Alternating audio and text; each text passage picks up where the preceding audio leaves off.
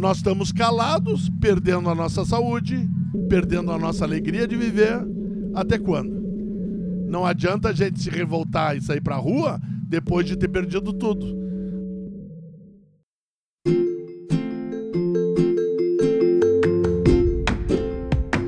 Sobrevivendo, chegamos ao terceiro episódio do Sobrevivência.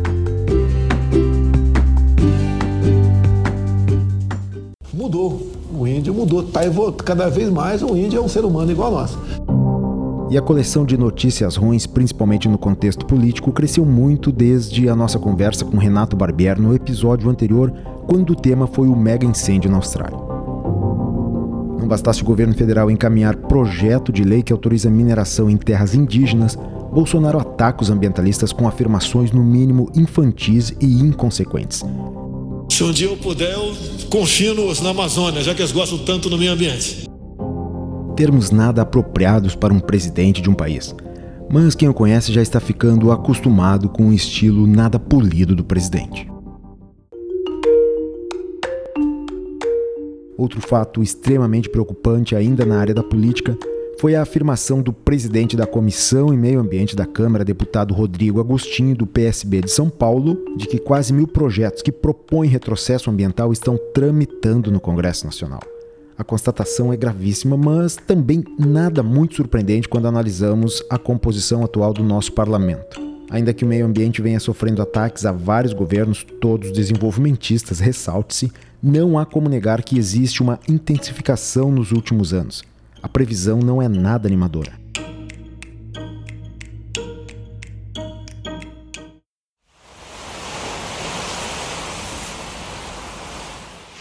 Um estudo divulgado no dia 10 de janeiro na revista Science afirma que 2018 foi o ano mais quente nos oceanos e que a temperatura da água está aumentando além do previsto em levantamento feito pela Organização das Nações Unidas e divulgado em 2013.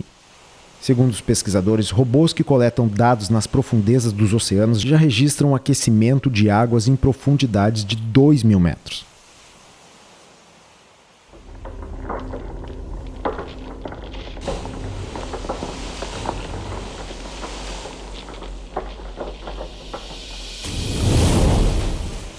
Em setembro de 2019, um iceberg de 300 bilhões de toneladas, o D28, se desprendeu da Ameri, a terceira maior plataforma de gelo da Antártida. Alguns cientistas, no entanto, afirmam que o fato não está relacionado ao aquecimento global.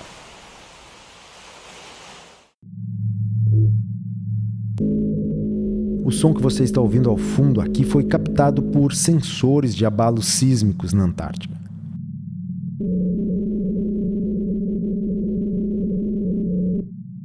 Em 2017, o maior iceberg do mundo, o A68, se desprendeu da Antártida. Monitoramentos de glaciologistas divulgados no início de fevereiro informam que o A68, que pesa 1 trilhão de toneladas e tem área de 5,8 quilômetros quadrados, o equivalente ao Distrito Federal, está se direcionando para mar aberto. As consequências desses deslocamentos e dos cada vez mais frequentes e maiores desprendimentos de icebergs ainda são imprevisíveis. Feito esses necessários e lamentáveis apontamentos, vamos agora acompanhar a gravação do HPA Debate na feira realizado no dia 8 de fevereiro em Porto Alegre. Eu e o Francisco Milanês conversamos com o professor e engenheiro agrônomo Valcir Carpenedo sobre os efeitos da sazonalidade, do clima e do ciclo sobre as nossas vidas. O HPA Debate na Feira é uma iniciativa da HPA e da Feira dos Agricultores Ecologistas e conta com o apoio da Associação Agroecológica e do Coletivo Catarse. Vocês sabem como o clima controla a nossa vida? Então, hoje, dia 8 de fevereiro de 2020, estamos gravando aqui o podcast Sobrevivência e comigo está o Francisco Milanês, presidente da HPAN, biólogo e arquiteto, que vai responder isso para nós. O clima controla a nossa vida, Milanês? Bem-vindo. Na verdade, ele faz muito mais que isso. O clima modula nosso humor, controla nossos ciclos, nosso descanso, nosso estresse. É, o clima controla a nossa alimentação, ele nos propicia é, dificuldades e facilidades, né? Então ele tem uma ação muito maior do que simplesmente influenciar, como a gente estava dizendo. É, porque o controle são coisas, às vezes, que, sobre as quais nós mesmos não temos controle, portanto, ele tem uma ação muito poderosa. E o clima nada mais é do que o produto de uma organização da natureza, né? Que a organização da natureza passa desde o movimento dos astros, né? Que rege o movimento da Terra em relação ao Sol, em relação a, da Lua em relação à Terra, mas também ele faz parte, é, influi, o clima foi criado pela própria vida, então é um resultado de uma ação mais física, mais energética, e a vida moldou esse clima. A Amazônia, as nossas florestas e tudo mais modificaram o clima, criaram uma estabilidade, e, e tudo isso influi diretamente sobre a nossa vida, de forma que sobre a qual não temos quase nenhum poder. Então, este foi o prólogo aí desse nosso episódio do Sobrevivência. Mas antes de a gente apresentar o nosso convidado, que vai falar sobre esse assunto também, nós gostaríamos de dar alguns recados. É, um deles é em relação a. Nós temos aqui um, um, livro, que é o livro do Sebastião Pinheiro, que esteve presente conosco no primeiro episódio do HP Debate na Feira, que é o Agroecologia 7.0. Que um dos grandes colaboradores é o nosso convidado de hoje, o Carpenedo. Perfeito. Então fica a dica do, desse livro aqui, quem quiser adquirir, ele está disponível também aqui na banca da HPAN, que está todos os sábados aqui na Feira dos Agricultores Ecologistas, no bairro Bonfim, em Porto Alegre. Tá bem? Outro recado que a gente gostaria de dar, Milanesa, em relação ao lixão ali da, de Viamão. Pois então, Viamão, que é o município, eu acredito que quarto município em área do estado, ou algo assim, é um município muito grande, gigante, pobre de arrecadação porque uh, não tem muita industrialização, né? Ele, que é o município mais preservado, o único bem preservado da região metropolitana, é, portanto, a maior riqueza que nós temos na região metropolitana, está sob risco de virar um depósito de lixo de 28 municípios. Quer dizer, a pobreza está levando a administração de Viamão com uma visão falha da realidade a apostar numa coisa de cabeça para baixo, pois Viamão, se é pobre, pelo menos é altamente preservado. E ele pode hoje pular as etapas que outros municípios como Canoa, São Leopoldo, Novo Hamburgo, que se poluíram, se destruíram, Viamão pode saltar direto para um desenvolvimento sustentável e está fazendo isso de forma lenta, poderia ser ajudado pela prefeitura. No caso, a agroecologia, existem muitos produtores agroecológicos em Viamão, poderia dar um salto muito grande nessa direção e está dando um salto de costas para o desenvolvimento e querendo receber o lixo de outros municípios, né? Virar, ganhar dinheiro contaminando uma, a água certamente mais pura da região metropolitana, tanto que uma cervejaria se instalou anos atrás ali em Águas Claras, exatamente porque é uma água de altíssima qualidade. Fazer um aterro sanitário ou lixão, como queiram chamar, é retardar retardar através do isolamento de argila, de plástico, etc., que é feito, é retardar a contaminação do lençol freático e artesiano. Porque é impossível não contaminar. A argila é atravessada, passa 10 anos, a lixívia do lixão, a lixívia do lixo, chega à água subterrânea. E água subterrânea não se despolui. Não é que nem um rio que passa se a gente parar de poluir lá em cima, começa a vir uma água mais limpa. A água subterrânea, uma vez poluída, está poluída para sempre. E a água subterrânea é a água do futuro, tanto a freático quanto a artesiano, é a água que nós vamos contar, que os rios estão ficando com qualidade muito ruim e nós vamos precisar dessa água. Se nós poluirmos ela, nós não teremos saída alguma. Então, é uma loucura. O que Viamão está fazendo de querer ser um, um lixo da região metropolitana para ganhar dinheiro é o mesmo que Porto Alegre, ou melhor que o Rio Grande do Sul está fazendo, que é virar um estado minerador. Minas é o estado paupérrimo, a maior dívida de estado do Brasil é Minas Gerais, que minera desde a colônia. Então, minerar só levou Minas à pobreza. Nós estamos querendo botar uma mina dentro da região metropolitana de carvão que é o absurdo máximo. É dificultar a saúde de todos nós da região metropolitana, 4 milhões de pessoas, em troca do lucro de uma empresa, sem nenhuma vantagem. Tu sabe que isso andou gerando polêmica de novo, porque, segundo o nosso presidente, isso é papo de ambientalista. E ambientalista tem que ser confinado na Amazônia. Se ele pudesse, ele confinaria os ambientalistas na Amazônia. É, eu tive o prazer de morar na Amazônia enquanto estudei e um, um pós-graduação e é um lugar muito bom para se morar. Se botasse os ambientalistas confinados lá, com certeza quem ia lucrar é a Amazônia. Só que o que está acontecendo no Brasil é que nós estávamos virando uma potência internacional através de várias qualidades, grandes empresas nós, vendendo serviço para o mundo, inclusive, e hoje deixamos de fazer isso, estamos virando um país minerador, inclusive dentro das reservas. Isso é o final dos tempos, porque mineração, ninguém está falando, se eu uso, se o Brasil usa papel, ele tem que produzir, se o Brasil usa ferro, ele tem que produzir. Outra coisa é ser exportador subsidiado de minério, como nós fomos muitos anos. Isso é o Canadá lucrando, a Inglaterra via Canadá lucrando, os Estados Unidos, a China lucrando e nós ficando com a poluição. Isso é uma loucura. Isso é doar, vender o sangue para ter saúde. Isso não existe, né? Então, mineração em grande escala só interessa a interesses externos ao país. E claro, algum que outro que é corrompido aqui, mas são muito pequenininhos, não, não pesam. Já que nós entramos no assunto da Amazônia, Vamos aproveitar e entrar também no nosso assunto principal. Vamos falar o quanto a Amazônia, por exemplo, ela é importante para o nosso clima. Vou deixar que tu apresente o nosso convidado de hoje. Bom, o professor Carpenedo é um colega, nós nos conhecemos estudando, curiosamente, há bastante tempo atrás.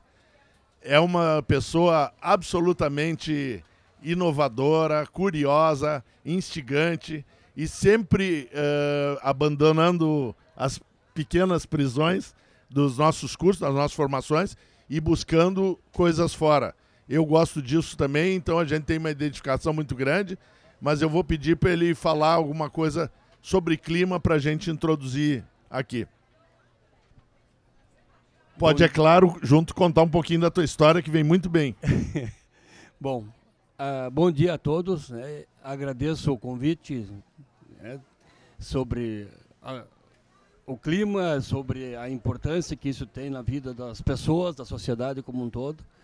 É, vou contribuir com o, com o que eu tenho de conhecimento sobre, sobre esse assunto, uma vez que eu trabalho com solos, a disciplina de solos, de adubação e também essa parte de agro, agrometeorologia lá na escola técnica. Bom, falando, falando especificamente, eu gostaria até de falar, voltar um pouquinho, porque quando o, o Emerson né, fizesse a pergunta para o milanês sobre o que o, como o clima interfere no comportamento humano, ah, estudos mostram que temperaturas ideais para se viver é em torno de 23 graus centígrados. Umidade relativa do ar, importante para se viver, é 65, 70%. Então, são coisas, são, são valores, são fatores que fazem parte do clima. Né? O clima é definido por N coisas: é, umidade do ar, é, topo, latitude, é, altitude, radiação, insolação, tudo isso faz parte, nebu, nebulosidade, né? tudo isso é um conjunto que determina o clima de uma região.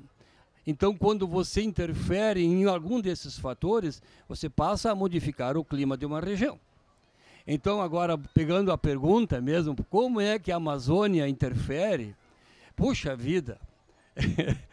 é, em nível planetário, né? A nível, não, eu vou falar de Rio Grande do Sul. Perfeito. Tá? Vou falar para nós aqui. É, nós precisamos entender que nós temos uma massa, massa de ar que se forma continental na Amazônia. Nós temos uma massa de ar ah, que se forma no Atlântico, né?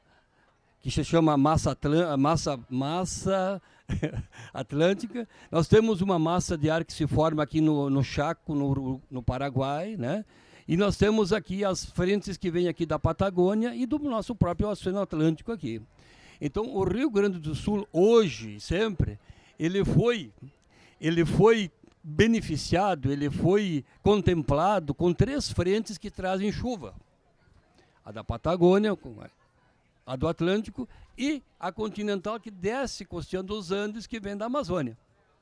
Então, nós temos três frentes que nos trazem chuva e por isso que nós temos chuva durante o ano inteiro, regular, pelo menos tínhamos, né? Então, isso é importante nós entendermos a importância disso. Uma vez que você quebra o ciclo lá da Amazônia, você vai ficar com uma deficiência aqui. Então, nós corremos o risco de e muito perto, muito próximo, nós termos secas constantes aqui em função de que aquela frente que traz chuva lá da Amazônia, lá do centro do país para cá, não vir mais. Ela vem, mas ela vem seca, ela vem sem umidade. Por quê? Uma planta, uma árvore de 30 metros de altura, ela pode jogar no ar até mil litros de água por dia pela transpiração. Né? Então, a evapotranspiração é o conjunto da transpiração mais a, trans, a evaporação da água.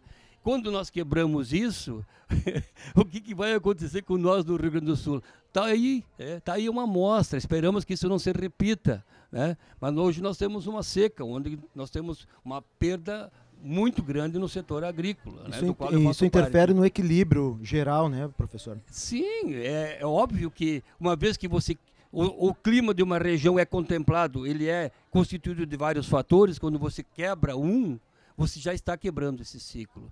Então, nós, de forma inconsequente, nós estamos quebrando o que?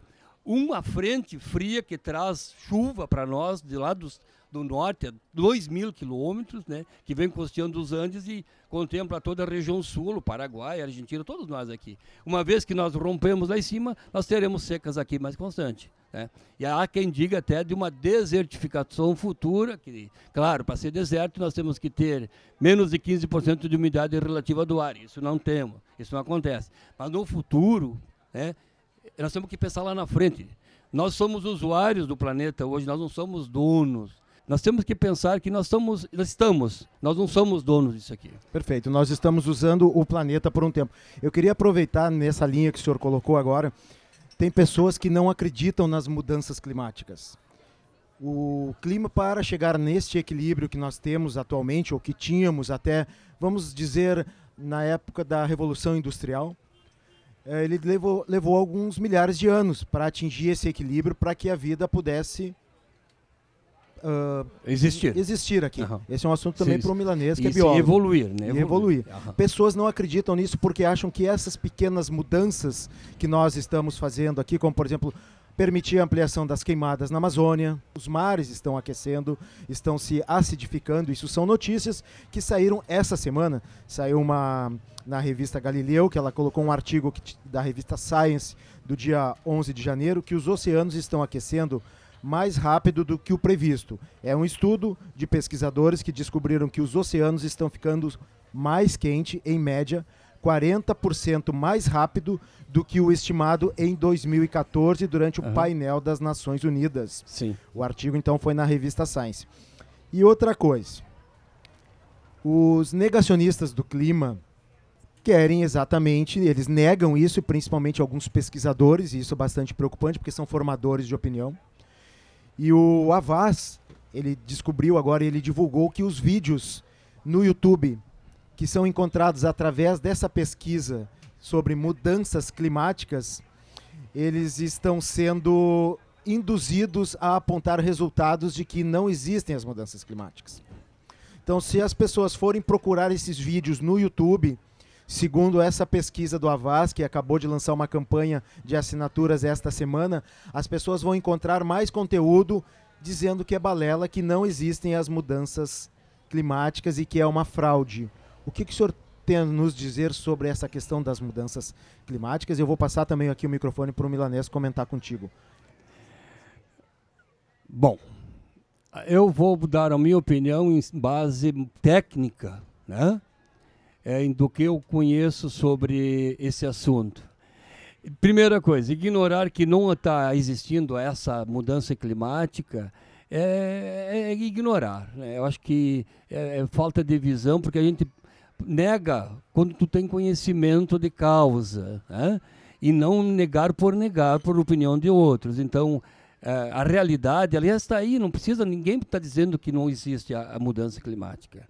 O Brasil tem, em média, de precipitação pluviométrica de 2 mil milímetros.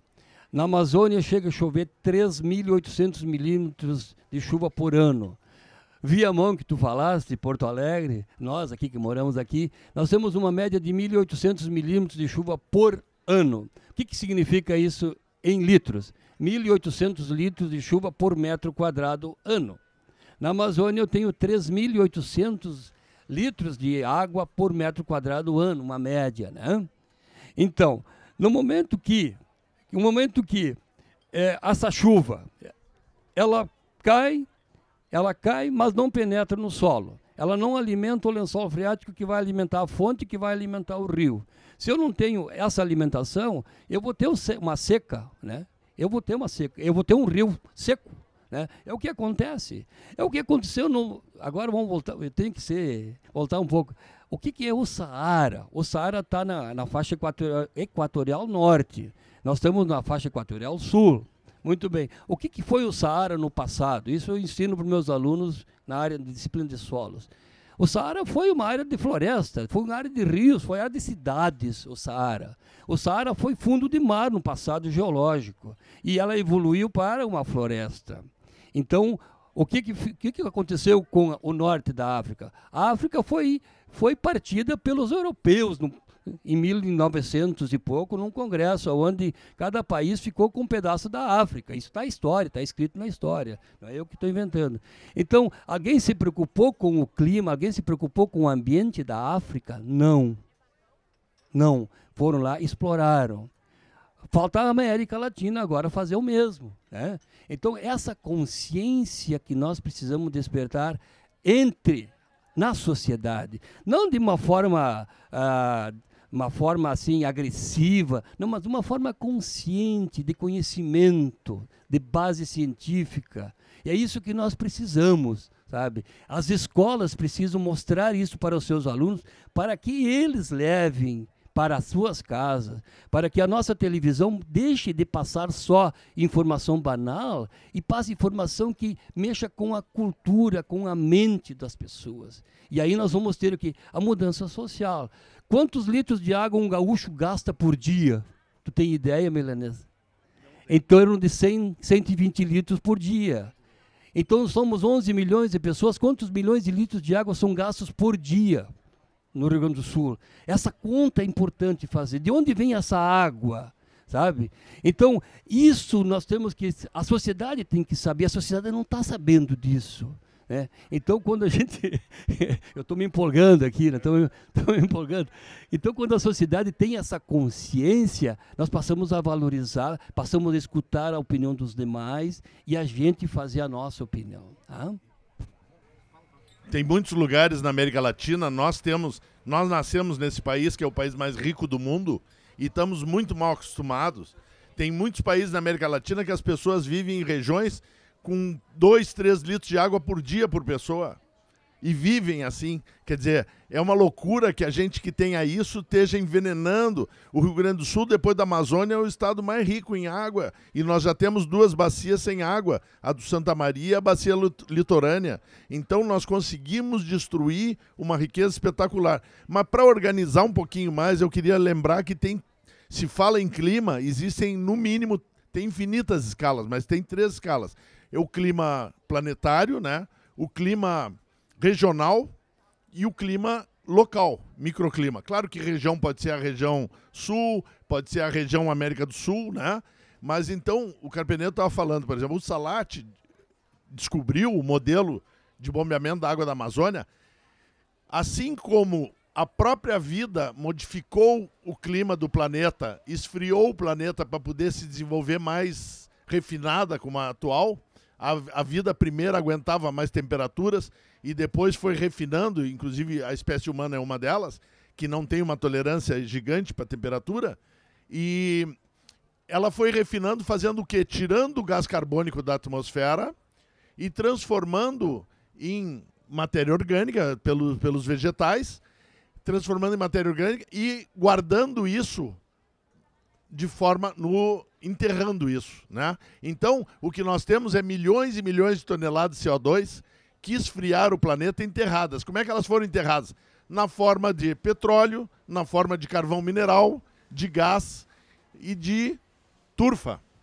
E de turfa, por exemplo, no polo tem turfa congelada, é, são milhares e milhares e milhares, milhões de toneladas de carbono. Então, assim, o que, que a espécie humana está fazendo desde a Revolução Industrial?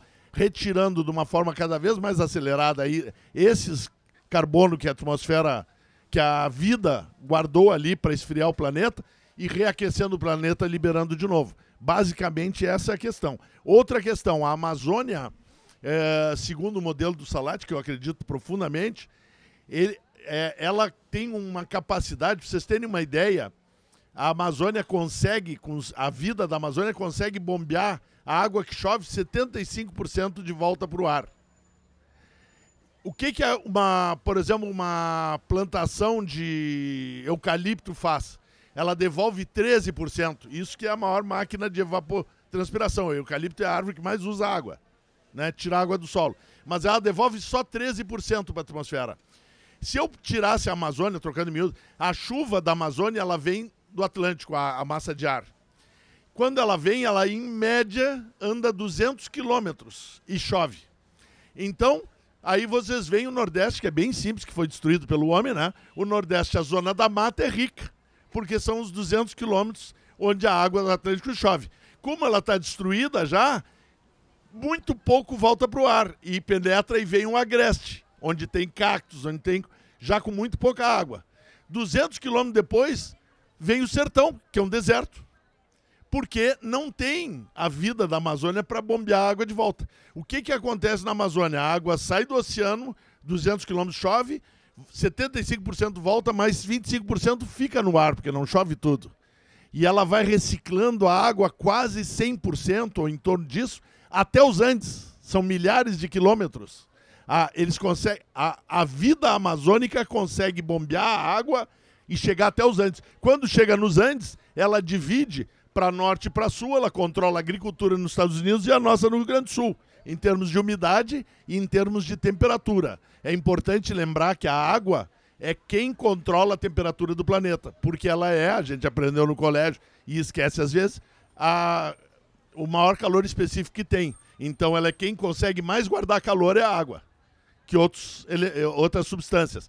Então, ela durante o dia, ela absorve calor, por exemplo, na Amazônia, não deixa a Amazônia chegar aos 50 e tantos graus que chega o Saara, na mesma altura, pertinho do Equador.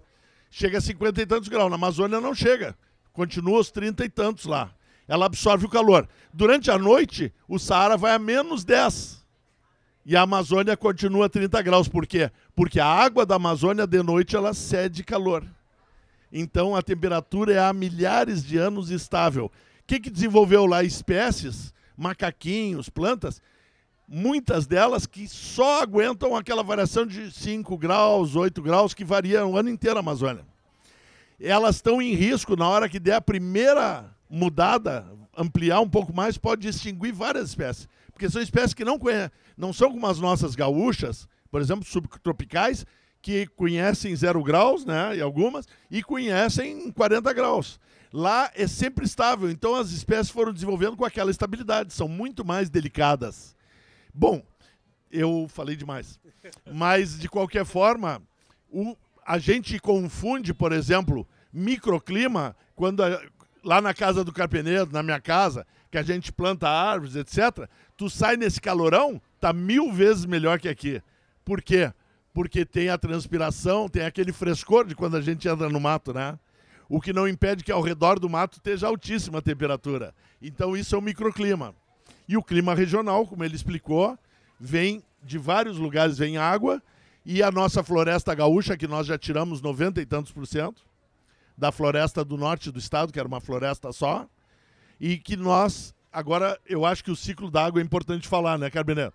Porque quem é que mantinha a umidade, quem é que faz a água renovar, como ele falou? São as árvores que desaceleram a chuva. Porque chuva em, em terra arada vai, além de causar uma enorme erosão e a, o solo ir para dentro do rio e causar uh, assoreamento do rio, tira a riqueza do solo e não penetra, porque ela passa muito rápido. Aonde está plantado, onde tem vida, a chuva penetra, renova o lençol subterrâneo. Mas eu queria que o Carpenedo comentasse essas coisas. Deixa eu só fazer um intervalo aqui, Milanês. Lembrando que nós estamos gravando o terceiro episódio do Sobrevivência. E quem quiser saber um pouco mais sobre essa questão que o Milanês falou, da diferença entre as nossas florestas, principalmente a Amazônia e a Austrália, pode escutar o, esse segundo episódio ali que o Renato Barbier, que mora na Austrália, esteve gravando conosco. E ele faz uma relação e explica a diferença, inclusive por que, que o fogo lá ele é mais aceitável e para inclusive para a renovação das florestas lá da Austrália. E lembrando também aqui dessa questão do da Amazônia que entre 2018 e 2019 nós tivemos o maior desmatamento da floresta amazônia desde 2000, desde 2008, o que gerou uma crise com o INPE, com a demissão do diretor Ricardo Galvão. Fica então só esse parênteses. É, é importante é, pegar as pessoas, no sentido assim de os alunos, e ir para o sol e depois ir embaixo de uma árvore para ver a diferença que tem de temperatura. E por que, que acontece essa diferença de temperatura? Porque a planta tem um mecanismo que nós não temos, que é chama-se fotossíntese. Ou seja, a planta retira o CO2 do ar, que é um dos fatores que forma então a, a tal de efeito estufa, né? Mais a água que tira do solo e a luz do sol e transforma em comida, transforma em alimento, né? transforma em carboidratos. Então, toda, toda essa complexidade, e no momento em que nós, então, não nos damos conta disso, a gente não valoriza. E quando tu falaste do solo aqui do Rio Grande do Sul, Milanês, a gente não, eu né, não penso assim, é, nós temos que criar a nova consciência. O efeito já está feito. O que nós precisamos é buscar novamente essa consciência na sociedade, nos agricultores, né, para que nós recompomos, porque ainda há tempo para recompor. O efeito, o estrago já foi feito. Né? O estrago já foi feito. E nós estamos pagando por isso. Agora, nós podemos recompor isso de uma forma inteligente e sustentável sabe? Porque conhecimento existe para isso. As, as universidades, as, existe esse saber. Agora, o que precisa ser? Sociabilizado. Sociabilizado. É possível produzir sem veneno? É. A questão é nós querer fazer. É questão de uma política de Estado e não política de partidos políticos é, política de Estado. Nós queremos assim, e vai ser assim, independente de quem entrar no Piratini. Então, quando a sociedade tem essa clareza, as coisas vão acontecer automaticamente. Elas vão acontecer. Por exemplo, o que está em risco quando dizem que vão minerar ou fazer agrobusiness nas reservas indígenas? Ora, pessoal, nós temos uma experiência de 500 anos de colonização no Brasil. Nesses 500 anos, nos últimos 100 anos, nós destruímos gigantescamente o Brasil, gigantescamente. Os nossos povos indígenas, que não são um povo, são 300 e tantos e alguns povos, né, com diferentes línguas, eles têm 17 mil anos de experiência em Brasil. 17 mil anos. Eles viveram 17 mil anos e deixaram o Brasil, que nós encontramos quando invadimos, a colônia, né? Deixaram o Brasil intacto e maravilhoso, inclusive com alguma dispersão de espécies muito vantajosa, como o milho. Então, 17 mil anos, o que, que tem que se fazer com uma reserva indígena? Primeiro, respeitar essa cultura deles, que é uh, 34 vezes maior que a nossa em tempo. Manter ali, estudá-los, aprender, ter humildade, a ciência lá e aprender porque eles vivem, a Amazônia é plenamente produtiva. Ninguém precisa plantar na Amazônia para ela produzir, porque ela é uma floresta de clímax. Floresta de clímax é a floresta que chegou no topo da evolução. Então, tem que aprender a usar. Os índios sabem, há 17 mil anos eles aprenderam a tirar remédios, tirar alimentos, viver saudáveis, né? É isso que nós temos que aprender. O que, que nós fazemos com a Amazônia? Vamos lá, cortamos, liberamos milhares de toneladas de carbono na atmosfera e destruímos a vida que está ali, porque muitas espécies são locais, são endêmicas dali. Então, a Amazônia são várias Amazônias, né? E tem espécies que, quando são feito um grande queimada, extingue a espécie, simplesmente elimina para sempre uma espécie do planeta. Espécie essa que estava preenchendo um, uma necessidade de equilíbrio na natureza. Ela está ali para preencher um nicho.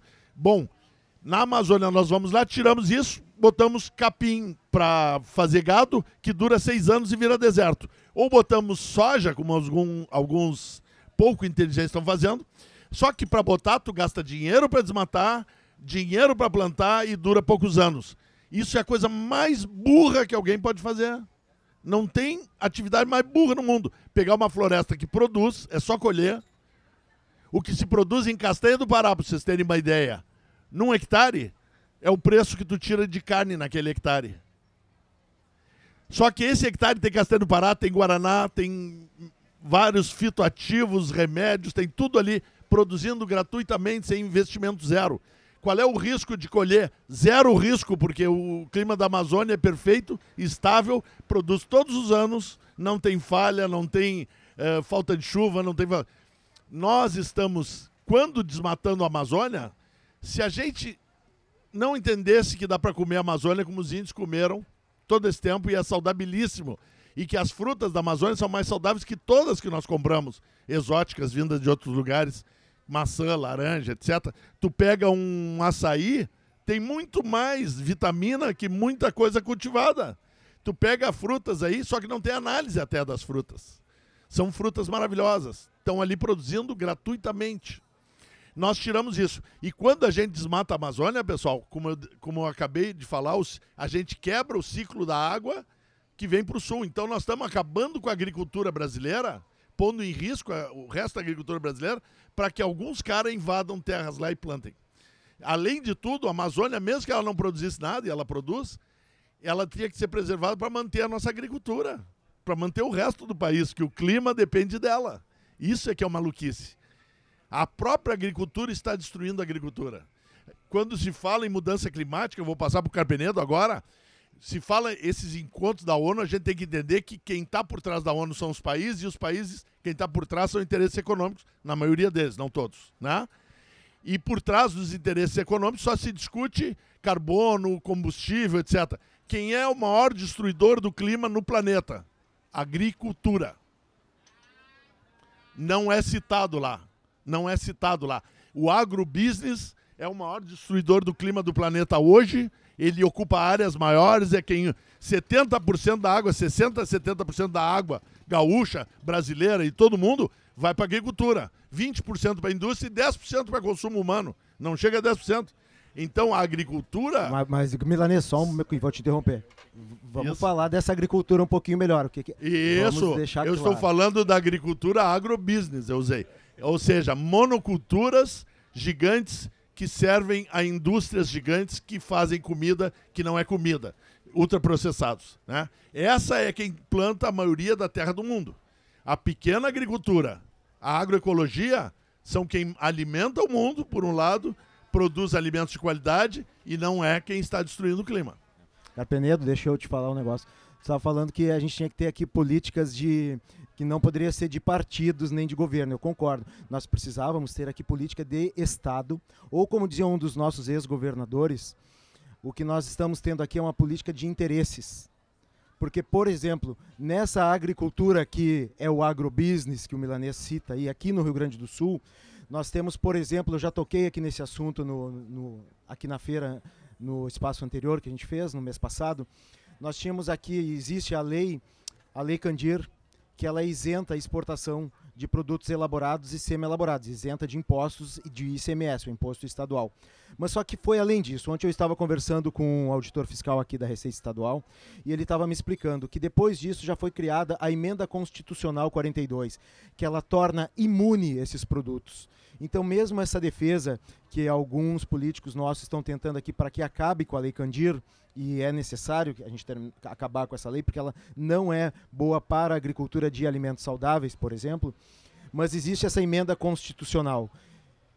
E essa emenda ela mudou uma palavrinha no texto. Se eu não me engano, ela trocou ali uh, uh, produção de, de produtos por mercadorias. E isso abriu as porteiras para que tudo que vai para exportação seja isento de alguns tributos, principalmente o ICMS, que é um tributo no qual nós temos uma dívida. Hum, o Estado do Rio Grande do Sul é muito endividado, ele tem uma dívida muito grande com a União, mas a União não ressarce também o Estado do Rio Grande do Sul com a isenção que o Rio Grande do Sul teve que fazer pela exportação de produtos primários e semi-elaborados, aonde entra a soja. Discordo um pouco do milanês dizer que a agricultura é o que destrói o clima, não é bem assim. É o modelo de agricultura que se impôs no país que destrói o clima. Tá? Então, assim, é, no momento que você tem uma biodiversidade fantástica e você torna isso uma monocultura, é, você está é, desequilibrando o meio. É, porque o equilíbrio está na biodiversidade. O equilíbrio está nesse todo que nós des desconsideramos. Mas e por que, que nós tornamos monocultura? Porque isso interessa ao quê? Ao monopólio. Né? Ao monopólio. E esse monopólio, ele serve à comida brasileira, ao nosso? Não ele é para tratar os porcos e as vacas dos países do exterior. Entende? Ela é commodities, né? ela não é alimento. Então nós temos que ter clareza, a sociedade tem que ter esta clareza, sabe? Então, o Rio Grande do Sul hoje, né, falando de nós aqui, que eu sou gaúcho acima de tudo, todo de bombacha e só falta as botas aqui, entende? Defendo esse chão de todo, com todo, né? É, assim, é, nós temos que entender que as coisas todo o adubo que nós compramos aqui para fazer agricultura, 80% vem de fora, é importado. A ureia, 80% é importado. O fósforo é importado. Então, o tal da fórmula milagrosa chamada NPK, né? NPK, que isso já vem lá do Liebig em 1800 e pouco, né? todo esse material praticamente é vindo de fora. Nós, nós somos mão de obra, mão de obra para produção de alimento, de alimento para tratar animais no exterior. Tá? Desculpe eu falar assim, mas é, de uma forma simplória. Né? Então, olha só, me corrija se eu estou errado. O agrotóxico no estado do Rio Grande do Sul é isento de ICMS. Ninguém sabe, ninguém fala isso. Né? Agora, o pão que nós comemos tem ICMS. Então, essas discrepâncias que nós temos que corrigir, essas discrepâncias que nós temos que entender, sabe? E assim, o, o, o modelo de agricultura, olha só, o Rio Grande do Sul em 1970 era 82% de gaúchos no campo. Hoje nós somos menos de 18% no campo. Nos amontoamos na cidade, nos amontoamos no Porto Alegre, no Viamão, na Alvorada, e nas, nos grandes centros, né? E fomos, fomos jogados. Por quê? Esse modelo de agricultura fez com que as pessoas saíssem do campo para a cidade. Isso, quando aconteceu na Europa, a mão de obra vinda do campo foi qualificada para trabalhar nas indústrias. Aqui não, aqui ele foi expulso do campo e veio ao redor de Porto Alegre, ao redor dos grandes centros do Rio Grande do Sul. E nós criamos esse problema social, entende? E não foi qualificado. Então nós temos um, um, um débito social muito grande com, com o agricultor. Eu sou agricultor, eu sou filho de agricultor. Eu puxei, eu fui atrás um arado de boi quando era criança, com 10, 12 anos, sabe? Muito orgulho tenho disso. Agora, quando eu vejo essa história toda e essa mudança drástica que aconteceu nesses 40 anos, 50 anos, me choca porque nós falamos tanto no problema social, no problema da, da, da, da, da violência. O que, que é a violência urbana? A violência urbana é fruto do êxodo rural. É o homem do campo que veio e não teve nenhum apoio, não teve um, uma religião, uma sociedade, um clube para se, ser a, a é, envolvido com isso. Ele foi excluído. Então o problema social nosso ele já se criou há 40, 50 anos. É isso que nós temos que ter clareza.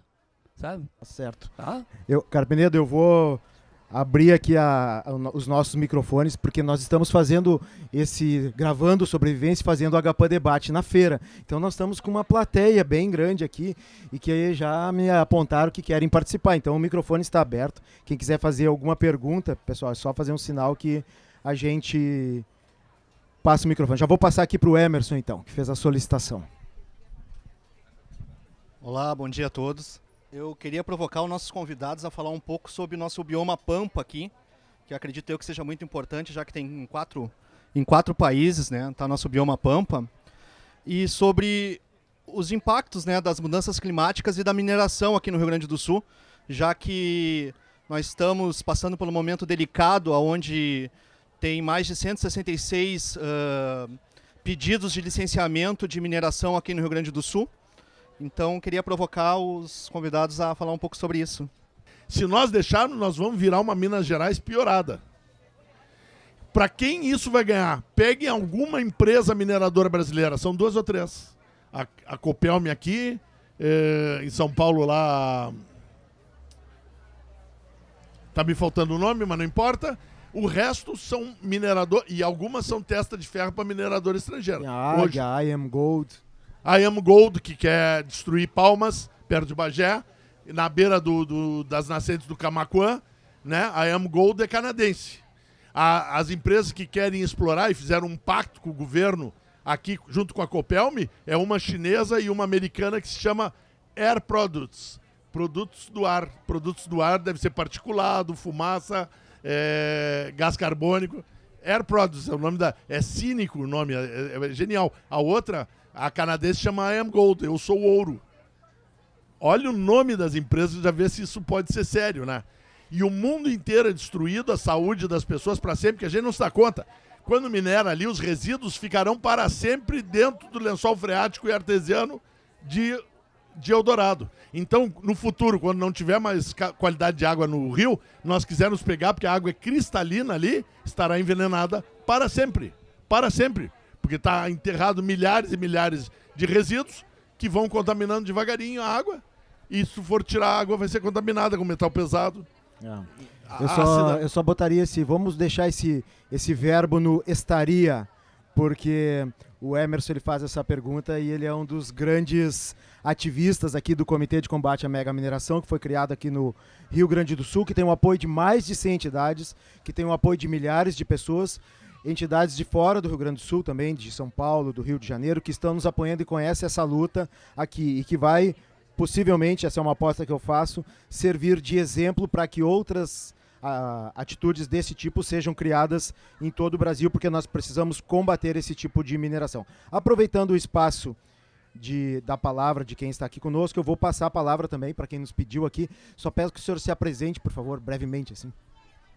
Bom, bom dia a todos. Uh, meu nome é Gelson Santos. Eu gostaria, assim, uh, gostaria apenas de deixar uma reflexão para depois uh, ser comentado pelos palestrantes.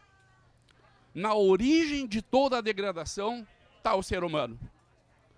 E quando a gente fala isso, quer dizer o seguinte: o planeta é limitado. Tu pode discutir o que tu quiser, pode divergir de qualquer coisa, mas o planeta é limitado ele é limitado em, geograficamente, ele é limitado em recursos humanos, ele, eh, recursos naturais, desculpe, ele é limitado em tudo. E disso não há como tergiversar, não há como ultrapassar isto. Então, a minha pergunta e a minha reflexão é no seguinte sentido.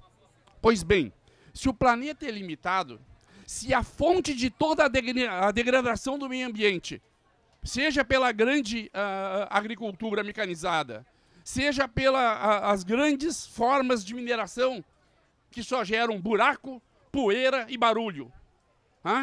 Se, se, a culpa, se, a, se a culpa por este fato está em nós, por que, que não se discute, por exemplo, e aí eu não vejo ninguém falar isso, que é o seguinte: é muito difícil casar, ou talvez seja impossível, casar desenvolvimento econômico com desenvolvimento sustentável. É muito difícil casar. E o que eu vejo na televisão, em todos os meios, é algumas pessoas falando: ah, vamos fazer desenvolvimento econômico com desenvolvimento sustentável. É muito difícil.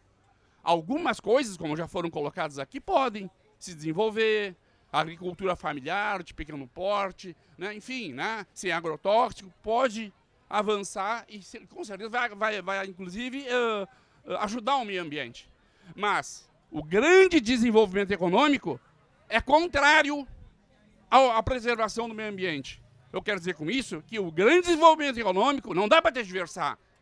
Ele não é sustentável ecologicamente.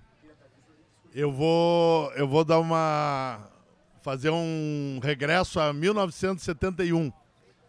É, no segundo semestre, só que, que eu entrei na HPA e a discussão era valores e modelo de desenvolvimento. Valores das pessoas. Porque se não mudar os valores, o que a gente acha importante, tu não muda o modelo de desenvolvimento.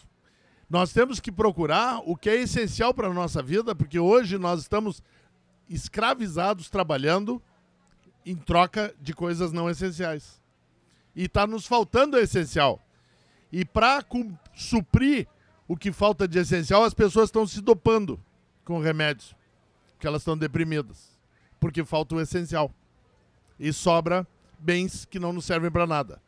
Bom, eu até aproveito para dizer, dia 28 de março agora vai ter na Unicinos o encontro, que é um encontro mundial que vai acontecer em Assis, na Itália. Foi chamado pelo Papa Francisco. É economia, nova economia, por uma nova economia e uma ecologia integral. Essa é a chamada. Novas economias. O que o senhor tocou é exatamente isso. Nós fazemos, não se faz desenvolvimento sustentável com a mesma economia, com a mesma lógica tu tem que fundar uma outra base de pensamento em cima de uma outra base de valores para mudar. Porque sustentabilidade da forma que está se fazendo é maquiagem, não é sustentabilidade. Economizar saquinho plástico não é tem que parar de produzir saco plástico. Não pode ter coisas descartáveis. A vida não é descartável, nem as coisas são. As coisas têm que ser duráveis, né? Então, é uma outra economia. Mas aí diz assim, ó, se eu faço produtos duráveis, quebra toda a indústria hoje, porque hoje a indústria é calculada para obsolescência planificada para ela continuar vendendo sempre, porque tudo fica superado, né? Ou é descartável. Então, tem que pensar uma nova economia para produzir produtos duráveis, vão ser um preço maior e, e vão vender menos. Então, tem, é toda uma adaptação.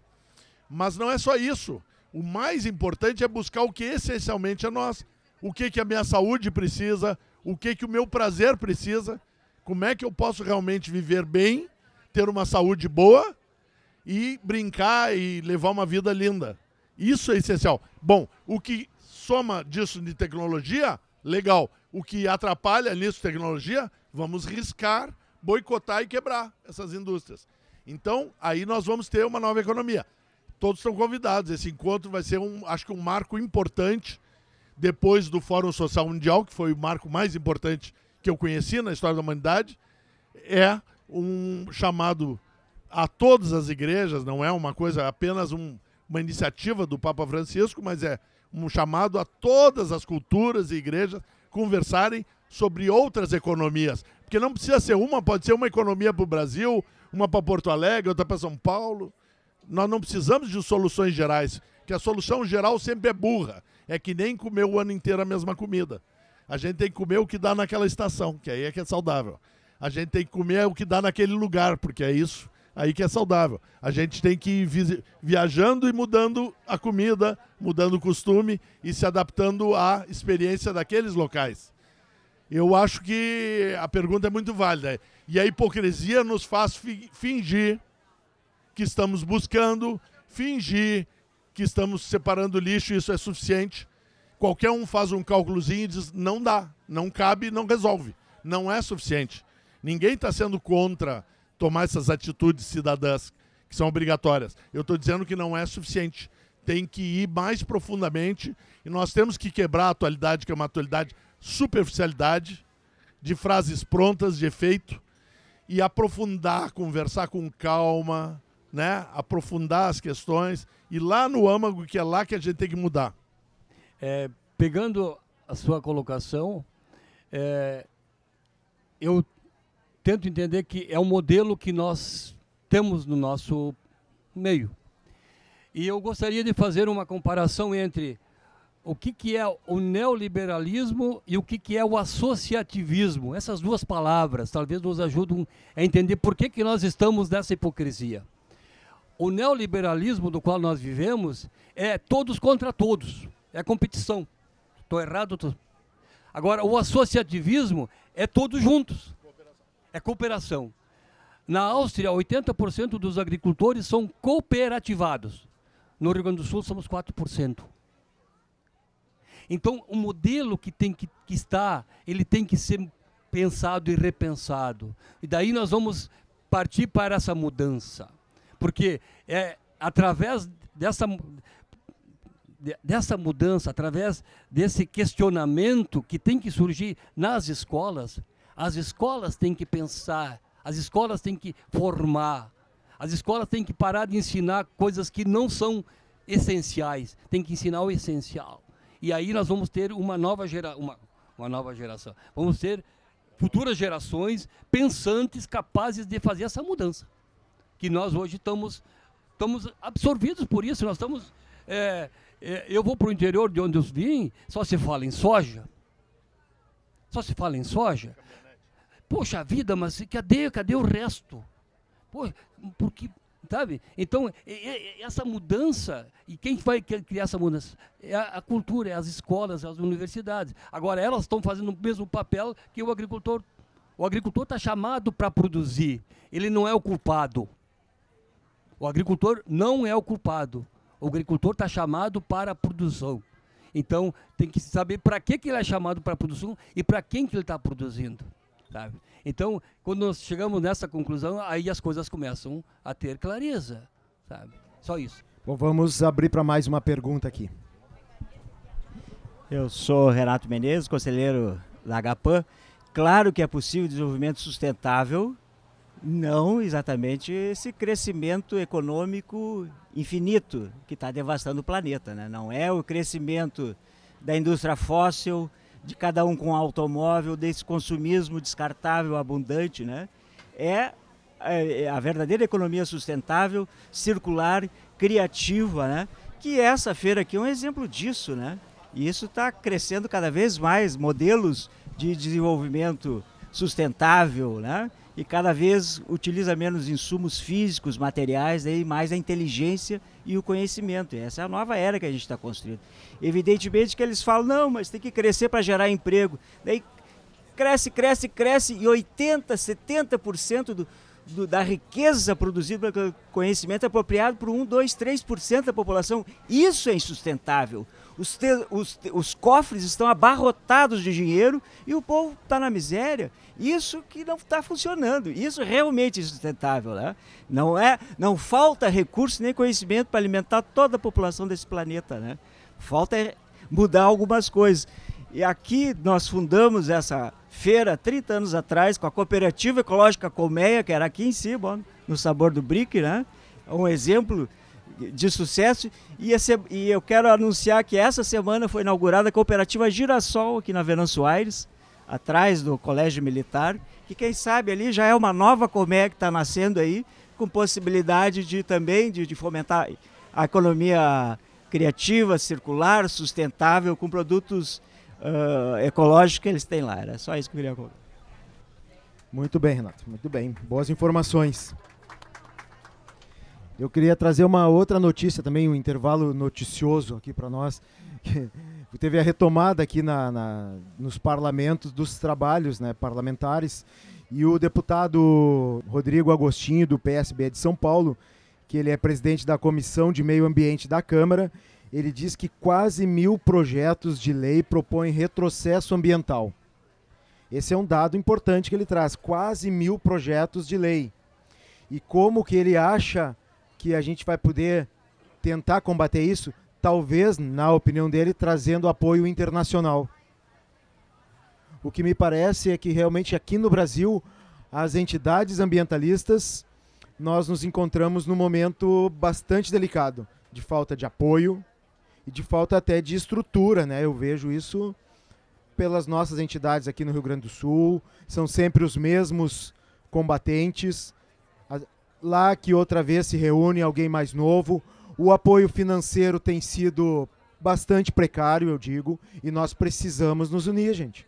Nós precisamos de apoio financeiro para que as entidades ambientalistas possam se unir também. Lembro disso porque a Agapan ela está há poucos dias de completar 49 anos, agora no dia 27 de abril, e nós estamos abrindo já a campanha para os 50 anos da Agapan, será a primeira entidade ambientalista em atividade a completar 50 anos no Brasil. E a Agapan não tem uma sede. E nós queremos construir uma sede para a Agapan e uma sede que seja aqui próximo, em algum lugar, para que a gente possa reunir espaços como esse, reunir espaços para palestras, para debates, para receber a população, porque esse tema ambiental ele é urgente. Isso já sabiam lá os nossos fundadores em 1971, tanto que fundaram a Agapan, depois fundaram a Colmeia, e continuo com essa feira até hoje e outras feiras, mas a urgência ambiental ela está cada vez maior. Alguns de nós aqui, talvez a maioria, não veja o principal problema, mas nossos filhos e nossos netos, nesse ritmo que está, vão ver. Então nós precisamos sim fortalecer as entidades ambientalistas. Eu peço a todos aqui que estejam presentes conosco, estejam unidos nessas atividades que a HPAM principalmente estará tomando, outras atividades que estão junto com nós, conosco, que são nossas parceiras através da, da APDEMA.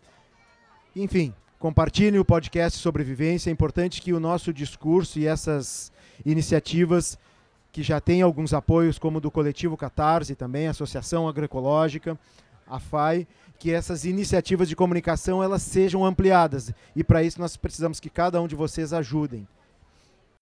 Eu queria complementar uma coisa, foi dito e é muito importante, porque é uma, uma fala que aparece volta e meia. Ah, mas aí a riqueza, o desenvolvimento do Estado ficaria prejudicado. Só tem uma forma do, do Rio Grande do Sul realizar a riqueza que ele tem, porque nós já somos ricos. Nós temos um pampa, uma floresta atlântica espetacular, uma população maravilhosa, com várias culturas, várias visões. Para realizar essa coisa, como é que é realizar um desenvolvimento e, e vivermos bem? Precisamos ter saúde. Saúde requer água de qualidade, ar de qualidade e alimento orgânico, né? E precisa ter também a, a nossa saúde precisa da saúde dos outros seres que estão ao redor. Para ter isso, só através de atividades coerentes, como a agroecologia. Ora, o que, que é a melhor coisa, o melhor cenário que um, que um Estado pode ter hoje? É ser uma central de serviços os serviços, quais são os melhores? Que seja saúde, que seja divertimento, turismo ecológico. Quer dizer, nós temos condições de fazer isso tudo. Para onde vai uma empresa que está localizada nesse sentimento? Uma empresa industrial, que seja de serviço, que quer isso. As pessoas que estão pensando nisso querem viver num lugar bonito e saudável. Então, quando a gente faz mineração, opta por estar no, há quatro séculos atrás, quando a gente faz uma agricultura envenenada, que envenena nossos rios, que bebemos água com veneno, alguém do Vale do Silício vai querer vir para o Rio Grande do Sul abrir uma empresa aqui? Alguém do Rio Grande do Sul mesmo vai abrir essa empresa com essa frequência totalmente negativa? Ao contrário do a gente cria um ambiente de educação, de harmonia, de não violência, de cabeça aberta e as coisas que pensam isso vêm para cá. Quer dizer, o destino do nosso estado está nos passos que nós dermos para o desenvolvimento. Por exemplo, o Rio Grande do Sul tem, tem capacidade eólica, que é, junto com o Ceará, a maior do Brasil. A nossa capacidade de ventos para gerar energia é capaz de produzir duas e meia vezes a energia que nós precisamos no estado. Só com eólica nós podíamos produzir toda a energia que precisamos. A nossa solar é, in, é muitas vezes mais a capacidade de produzir toda a energia só com solar. Ou seja, só com essas duas energias nós já podemos exportar energia para o Brasil e para o mundo se quisermos. Nós estamos apostando no carvão. Quando a gente apostar no carvão, nós estamos decidindo o nosso futuro. Quem gosta de saúde, meio ambiente, sairá daqui. As empresas que vierem serão outras empresas sugadoras, expropriadoras, cumas de carvão, que vão ganhar dinheiro aqui, mas vão viver em outro lugar, porque eles não querem viver no lugar poluído. Nenhum milionário vive na mina. As zonas da Europa que são mineradoras são as mais doentes, mais pobres. E claro que os que ganham dinheiro com essa mineração não estão ali. Então a gente tem que. Não cabe duas coisas no mesmo corpo. A gente tem que optar para onde o Rio Grande do Sul vai. O Rio Grande do Sul é o pioneiro do meio ambiente brasileiro. Aqui nós tivemos a lei pioneira de agrotóxico, aqui nós tivemos a lei pioneira de freon, aqui nós tivemos a primeira Secretaria de Meio Ambiente Municipal, a primeira estadual, é, o primeiro órgão estadual. Este pioneirismo está levando a meia dúzia de pessoas, por razões que a gente. Quando uma coisa, como uma mineração, por exemplo, de carvão em Eldorado, dentro da Grande Porto Alegre, é aprovada e prejudica a todos, eu só posso entender que tem alguém com algum interesse estranho para defender. Claro que os da, da, mineradora, da empresa que vai lucrar, eu nem questiono. Mas é uma empresa contra o interesse de todo mundo. Como é que isso pode? Nós temos que modificar a democracia, tem que ser uma democracia que consulta o próprio povo. Nós não podemos amanhã vão resolver fazer uma energia, uma central nuclear aqui no Parque da Redenção, entendeu? Para vender energia para não sei aonde, porque é o progresso e nós vamos ficar calados. Nós estamos calados, perdendo a nossa saúde, perdendo a nossa alegria de viver. Até quando? Não adianta a gente se revoltar e sair para a rua depois de ter perdido tudo. Nós temos, enquanto ainda temos algum entendimento, a gente tem que se somar ao movimento e fazer as coisas que têm que ser feitas. Retomar, nós não elegemos pessoas para ir lá decidir o que eles querem ou serem comprados por interesse econômico. Nós elegemos pessoas para ir lá fazer a lei que nós mandamos e que eles têm que nos consultar para fazer a lei. Não é fazer afogadilho, como derrubaram o Código Ambiental no final do ano, sem sequer passar pela Comissão de Meio Ambiente da Assembleia. É um negócio assim, é a loucura total. Nós saímos da participação popular para o zero. Agora tem uh, deputados que são donos do nosso destino sem nos consultar. Então, a gente tem que mudar isso a gente tem que se manifestar e botar medo, porque quem não é sério é covarde. As pessoas sérias geralmente são corajosas. Os covardes não são sérios. Então, para quem não é sério e está fazendo porcaria em nosso nome, tem que ficar com medo, que aí eles se aquietam. É, infelizmente é isso. A vida, quem se liberta, não tem mais medo. Mas quem, quem é corrupto tem medo. Então a gente tem que lidar com esse medo deles de fazer eles terem mais medo para eles voltarem para nós. E nessa linha, Milanesa, antes da gente encaminhar aqui para o encerramento, a gente vai pedir para o Carpenedo falar mais um pouco sobre essa questão do clima, com foco no Rio Grande do Sul. Tem uma pergunta preparada para ti, tá, Carpenedo? Mas eu só queria, nessa linha do Milanesa, é dizer assim, ó. No Rio Grande do Sul, aqui, já foram chamadas algumas audiências públicas. Teve sobre o Código Ambiental e sobre a mina Guaíba em Eldorado do Sul teve também aqui em Porto Alegre, teve no Ministério Público, teve na Câmara de Vereadores. Todas estas audiências foram unânimes em dizer que não querem a mineração.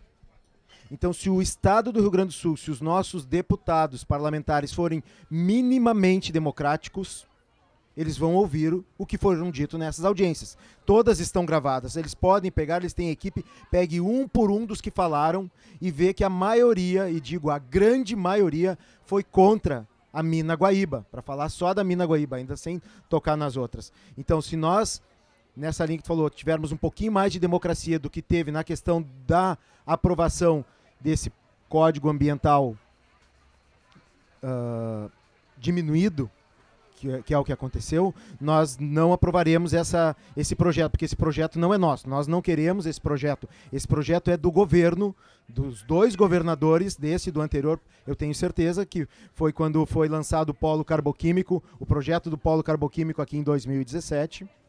Né? E então esse projeto não é nosso. É, o interesses, é os interesses que estão por trás disso os interesses econômicos de investidores, de, de políticos, e não são interesses em, em, função de empregos. Porque aqui, por exemplo, na Mina Guaíba, o trabalho que tem ali rende produção de alimento orgânico, que parte dele está nessa feira. O arroz, aqui que a gente pode comprar, é produzido ali, no assentamento. Então, nós não podemos trocar empregos de péssima qualidade que, e mal remunerado, que é o que a mina de carvão oferece, não podemos trocar por empregos de boa qualidade. Mas, caro Peneto, vamos voltar a falar no clima. O milanês estava sendo bastante bairrista aqui. Nós somos um pouco bairristas e estamos falando no Rio Grande do Sul. Claro que o clima, ele o macroclima, né, ele é geral e, e tudo influencia em tudo. Na verdade, desde uma pequena célula, uma pequena formiga, influencia na vida geral do planeta. Tudo está interconectado. Mas falando aqui em termos de Rio Grande do Sul, tá? Como é que tu vê essa questão do, das monoculturas de soja e de eucalipto aqui no nosso Pampa? Trazendo um pouquinho a questão que o Emerson trouxe trouxe antes, a preocupação com o nosso Pampa. Nós estamos vendo aqui, por exemplo, em Porto Alegre, algumas alterações drásticas. Quando vêm as trovoadas, são tão fortes os relâmpagos que a, nós não víamos isso há pouco tempo. Nós estamos vivendo uma onda de calor tão forte, 40 graus, é normal até para nós 40 graus. 38, 42, há pouco tempo atrás, algum, uma década e meia atrás, isso não era tão normal. Né? Essas mudanças climáticas elas já estão nos afetando e tem alguma coisa a ver com, com a nossa produção também local aqui ou nada tem a ver? Olha, o que eu posso dar meu parecer é o seguinte: o Brasil tem vários biomas, bioma do Pampa, bioma Pantanal, Amazônica, etc. É, cada bioma tem a sua vocação. Fala assim, né, a vocação. Então, se eu falar em Pantanal, eu falo, eu penso em água. Eu penso em jacarés, eu penso em fauna e flora. Né? Então, assim, é, é, um absurdo eu colocar soja e cana no Pantanal. O lugar do Pantanal é para criar gado e bicho silvestre. Acabou. Acabou. Quem vai querer se instalar no Pantanal, que vá produzir isso. E não que vá trazer outras culturas que não são daquele meio. Vai viver daquele, mo daquele modo. A mesma coisa acontece com o bioma Pampa. Né? Nós estamos aqui no sul, aqui no Rio Grande do Sul, onde hoje há uma invasão da soja, tirando o nosso rebanho. Fazendo o quê? Uma monocultura onde nós temos um pampa riquíssimo em biodiversidade que nós não conhecemos ainda. Eu diria assim, existem estudos da PUC, da URGS, da Unicinos, outras universidades, que mostram a biodiversidade e a riqueza que nós temos de fauna e flora. E que nós não conhecemos. O que, que nós estamos fazendo? Uma varredura com uma monocultura. O que, que isso vai acontecer? O desequilíbrio. Então, uh, esse desequilíbrio, mas ele esse desequilíbrio, ele, essa produção, desculpe, ela vai vir em prol da sociedade ou ela vai vir em prol de beneficiar determinados grupos que vão se apoderar mais ainda do bioma pampa. Hoje, se o bioma pampa ele tem propriedades, daqui um pouco vai ter uma mega empresa que vai ser dona do, do pampa. Por esse modelo. Então, esses modelos que estão aí é que tem que ser repensados. É um modelo concentrador e não um modelo associativista como eu estava mencionando antes, a diferença entre o que é um neoliberalismo e o que é um associativismo. Temos que ter essa diferença. Então, hoje nós vivemos em cima do, da concentração. É um modelo que é proposto. Esse modelo não é sustentável. Entende? E não é sustentável e socialmente não é justo. Não estou dizendo que, é, que não se tenha o, a, a, as, as, diferentes propriedades com as suas, mas não no modelo que está aí. Né? Então, a, a, agricultura ela tem que ser chamada, mas tem que ser chamada de uma forma consciente, a produzir conscientemente e, e não desequilibrar. Ah, mas eu não vou conseguir fazer agricultura sem desequilibrar. Sim, o momento que tu entrou com a agricultura, tu criou um desequilíbrio. Agora, esse desequilíbrio, ele pode ser e deve ser de forma amena e não drástica como está sendo. Tá? É isso que está acontecendo. É o que está acontecendo no Pantanal hoje do Mato Grosso. Nós estamos entrando com soja e cana, num lugar que é para criar gado. Nem arroz não é para entrar, porque nós vamos botar veneno e nós vamos matar a fauna que está lá. Sabe? Então, essa, é, essa, essa percepção nós temos que ter. Sabe? E a gente parece que não está dando bola para isso. Não sei se o teu essa. Não, tá certo. Eu queria ver com o Milanês agora, Milanês, voltando um pouquinho a, a, essas alterações climáticas, mas fazendo uma junção com esse tema aqui. Eu vi há um tempo atrás uma, uma reportagem, diz que inclusive a, a mudança na temperatura já estava interferindo nos ovos lá da, da ilha de Galápagos. Eles fizeram um, um teste lá com os animais, o, eu acho que lá que tem o dragão de Komodo, não é? E já estava interferindo no tempo de, de chocagem dos ovos, inclusive alguns não estavam eclodindo. E, e também que talvez mudasse inclusive o sexo do animal ali, o que poderia também interferir depois na, na, reprodução. Então, essa pequena alteração que existe hoje, lembrando que existe uma, uma meta de não se passar de 1,5 graus centígrados o aquecimento com base no que era na, na era pré-industrial. Né? Então, se nós estamos hoje nesse 1,5 indo para 2 e alguns países não estão querendo assinar o Acordo de Paris, como os Estados Unidos já disse que agora em novembro ele sai do Acordo de Paris de vez, porque ele não quer implementar o que o acordo pede. Essa pequena mudança, ela traz uma alteração tão grande assim nas nossas vidas também na alimentação? É excelente a pergunta, porque na verdade a gente observa coisas grosseiras. Nós fomos educados para o óbvio e não para o sutil. O sutil é o que movimenta o mundo. São as coisas sutis que fazem a grande diferença. A gente adoece ou não adoece não é pelas coisas grosseiras, são pelas sutilezas. O Pampa, por exemplo, é um bioma que em milhares e milhares de anos não desenvolveu floresta. Por que, que ele não desenvolveu floresta? Porque ele não tem suporte para isso. Se não teria desenvolvido. Né? A, a evolução de um, de um ecossistema ele acaba chegando numa floresta. O Pampa, portanto, não suporta florestas, a não ser capões, que é como ele tem, né? Quando começaram a introduzir o eucalipto no Pampa, que foi uma aberração, já uma estupidez e um troço muito mal contado, inclusive é, dos pesquisadores que estavam envolvidos, eu, a minha pergunta é bem simples. Ah, o Pampa é dominantemente gramíneas, raízes pequenas o eucalipto, eu tive numa consulta mundial em Londres de celulose. Todos os continentes, em todos os continentes, o eucalipto rebaixa lençol freático. Porque ele é uma máquina de puxar água. Ele foi trazido para o Brasil para lotear banhado em São Paulo. Eles, eles botavam os eucalipto, o banhado baixava e vendia para os pobres. Essa é a lógica do eucalipto no Brasil. E aí foi tomando muitos lugares. Então vocês veem que no mundo inteiro ele rebaixa. Se ele rebaixar lençol freático no Rio Grande do Sul vai acontecer o que? O eucalipto vai morrer? Não. Vai morrer a gramínea, vai virar deserto. Como nós temos já deserto no Alegrete. Né? Famoso, deserto que cresce aí, difícil de controlar. O pampa é muito delicado. Ele naturalmente é um lugar para herbívoros. Nós substituímos os herbívoros naturais pelo gado. Muito bem. Isso é uma adaptação que mantém o bioma qualquer outra cultura é uma estupidez. E graças à pecuária põe muito pouco veneno, muito pouco, né? E agora nós estamos introduzindo soja e já conseguimos num período rápido, já temos menos da metade do pampa. Já destruímos mais de 50% do pampa. Isso é uma loucura. Soja que não se sustenta, que vai acabar, tem lugares onde é mais arenoso, vai desertificar tem lugares, por exemplo, que é Monte Morilonita e outras argilas, que não suportam o trabalho de máquina, vai ficar, vai simplesmente impermeabilizar, vai compactar e vai acabar. E não tem nem subsolagem que vai resolver isso.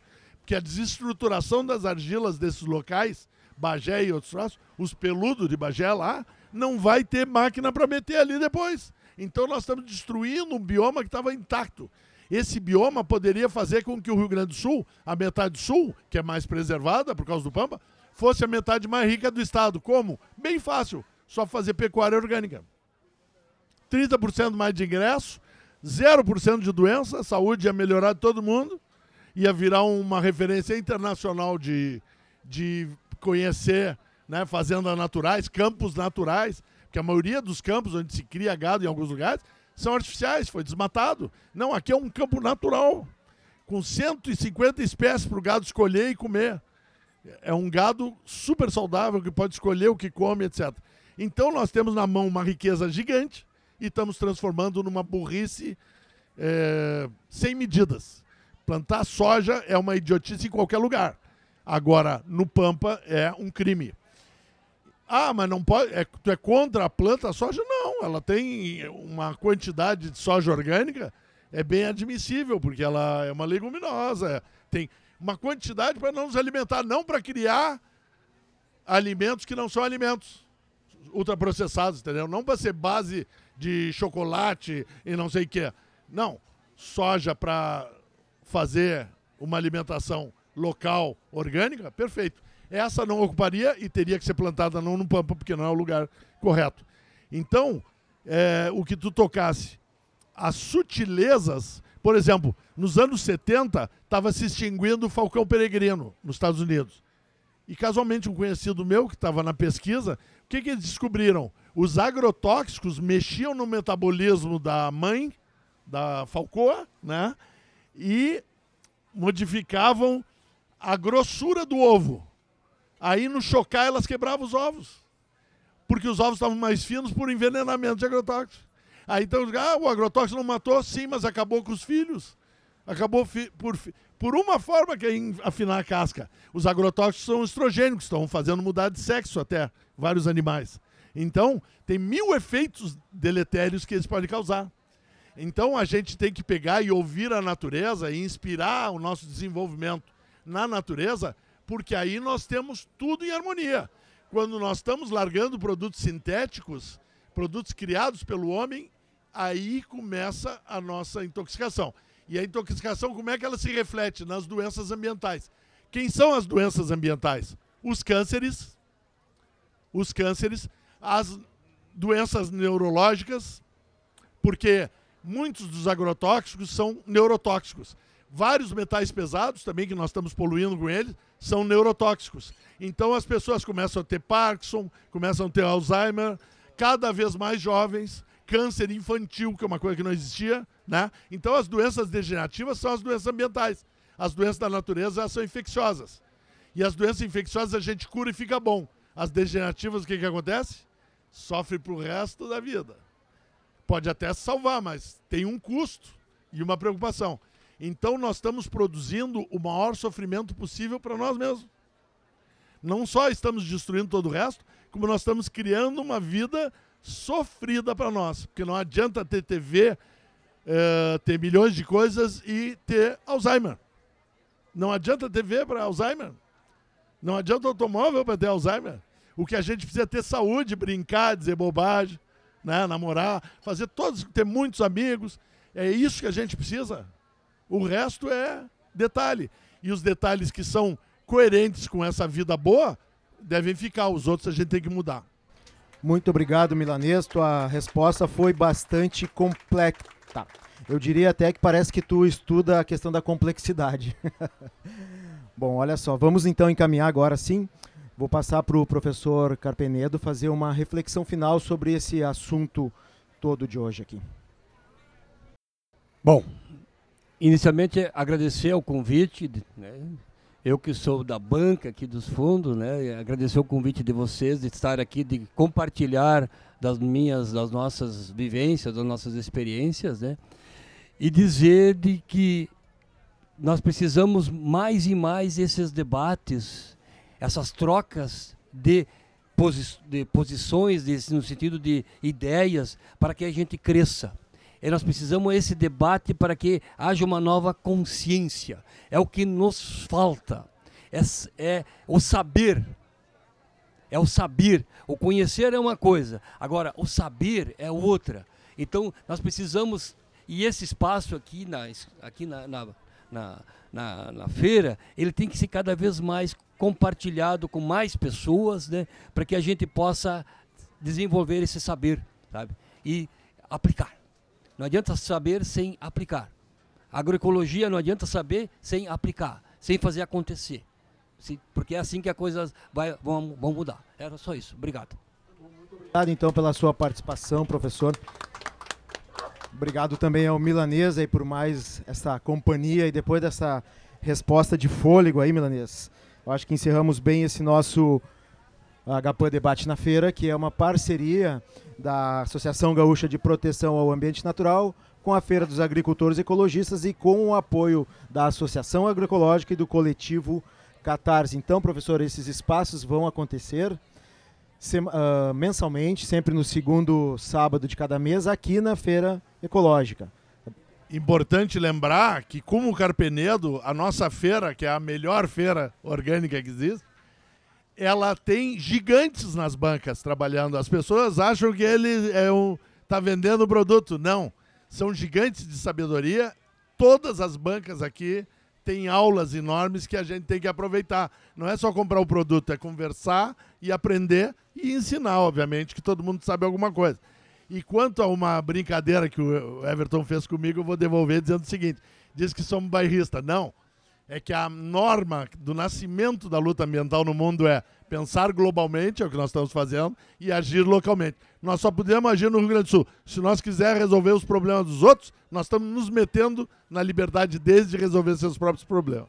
Então, é no Rio Grande do Sul que nós vamos limpar esse pessoal e vamos transformar o nosso estado em modelo de desenvolvimento voltado à qualidade de vida e ao meio ambiente. Perfeito, Milanês. E com o nosso apoio a todos os estados do Brasil, porque também somos brasileiros, quem quiser, a HPAN está aí disponível.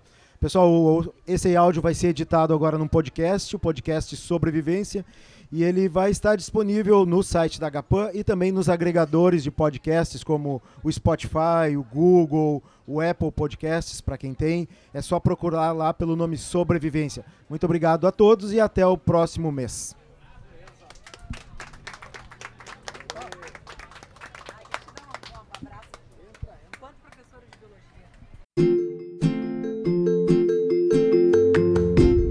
Este foi o terceiro episódio do Sobrevivência, podcast da AGAPAN, Associação Gaúcha de Proteção ao Ambiente Natural. Se você gostou e acha importante que mais pessoas ouçam Sobrevivência, lembre de compartilhar em seus grupos e redes sociais. Espero que junto possamos manter a esperança para continuar resistindo, sobrevivendo e lutando para reverter este cenário de agressões constantes ao meio ambiente. Até breve.